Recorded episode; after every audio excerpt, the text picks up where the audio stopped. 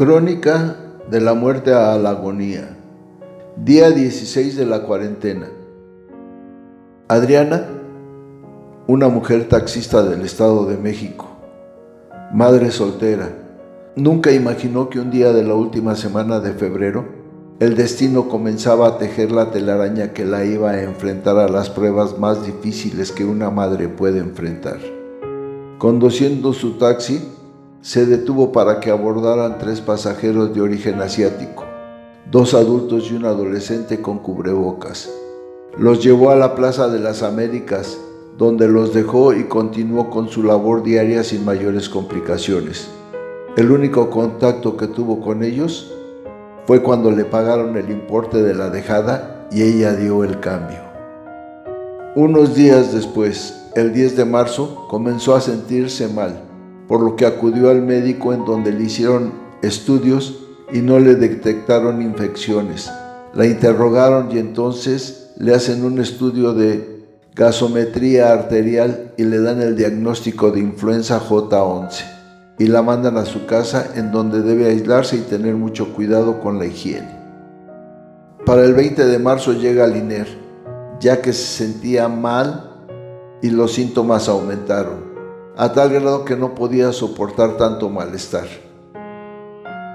Así que en el Instituto Nacional de Enfermedades Respiratorias, por los últimos síntomas parece tener COVID-19. Le dicen que la prueba cuesta 1.400 pesos, pero que vale la pena. Ella acepta hacerse la prueba. Le tomaron una muestra de saliva con un cotonete mismo que metieron en un tubo. Y luego la mandaron a su casa con paracetamol y loratadina aislamiento y aseo constante de manos. Recibir la noticia de que estaba infectada fue como un golpe contundente en la cabeza. Adriana sintió que las piernas le flaquearon y que la rabia y la impotencia le invadían de manera incontrolable.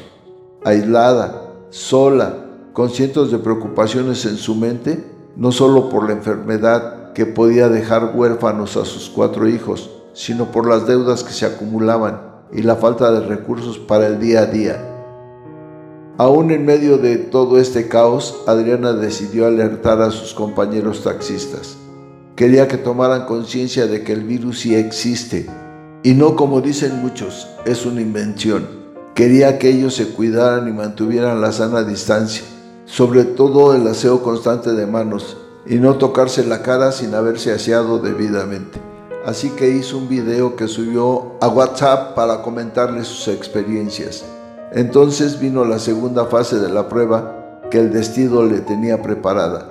Comenzaron los ataques, las desacreditaciones, los insultos, las acusaciones de que se había vendido al PRI para hacer el video, a tal grado que hasta sus vecinos comenzaron a insultarla, gritándole afuera de su casa para que se largara de la colonia y del Estado.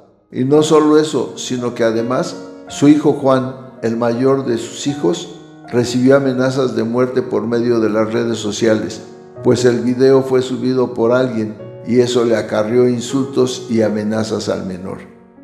Y finalmente la desgracia, la prueba final, el peor golpe que una madre puede vivir.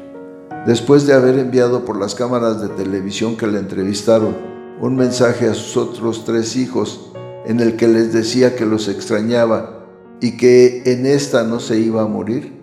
Adriana se encontraba en el hospital tras presentar problemas para respirar, así como un cuadro de anemia y deshidratación. Tres de sus hijos se habían ido a la casa de unos familiares para alejarlos de un posible contagio. Solo Juan, su hijo mayor, se quedó en el hogar para arreglar, limpiar y tener todo listo al regreso de su madre. Fue el viernes por la tarde tras la caída de una fuerte lluvia en el municipio mexiquense, que el menor salió al patio y ahí se encontraba una extensión de energía eléctrica con la que se electrocutó. Pese a ser trasladado al hospital, más tarde se informó sobre su deceso. Juan Eduardo había cumplido en días pasados 14 años y aunque lo festejó en aislamiento, se encontraba muy contento por haberlo celebrado con su mamá, a quien se había dedicado a cuidar prácticamente las 24 horas del día desde que fuera diagnosticada con coronavirus. El cuerpo del menor ya fue entregado a sus familiares y se llevará a cabo un funeral con la presencia de menos de 30 personas ante la contingencia por el COVID-19. Una víctima más del terrible virus, aunque de manera indirecta. Una víctima que no va a sumar en las estadísticas, ya que no estaba contagiado. Un menor que vivió sus últimos días consagrado al cuidado de su madre, la cual tenía la guadaña de la muerte sobre su cabeza. El dolor para Adrián al regresar a su casa después de haber superado la enfermedad fue inimaginable al encontrarse con la noticia de que su hijo, el que tanto la cuidara, el que estuviera pendiente de ella durante todo el proceso de la enfermedad, ahora había muerto. Se había ido para siempre y eso era peor que haber sobrevivido a la enfermedad. Cosas del cruel destino.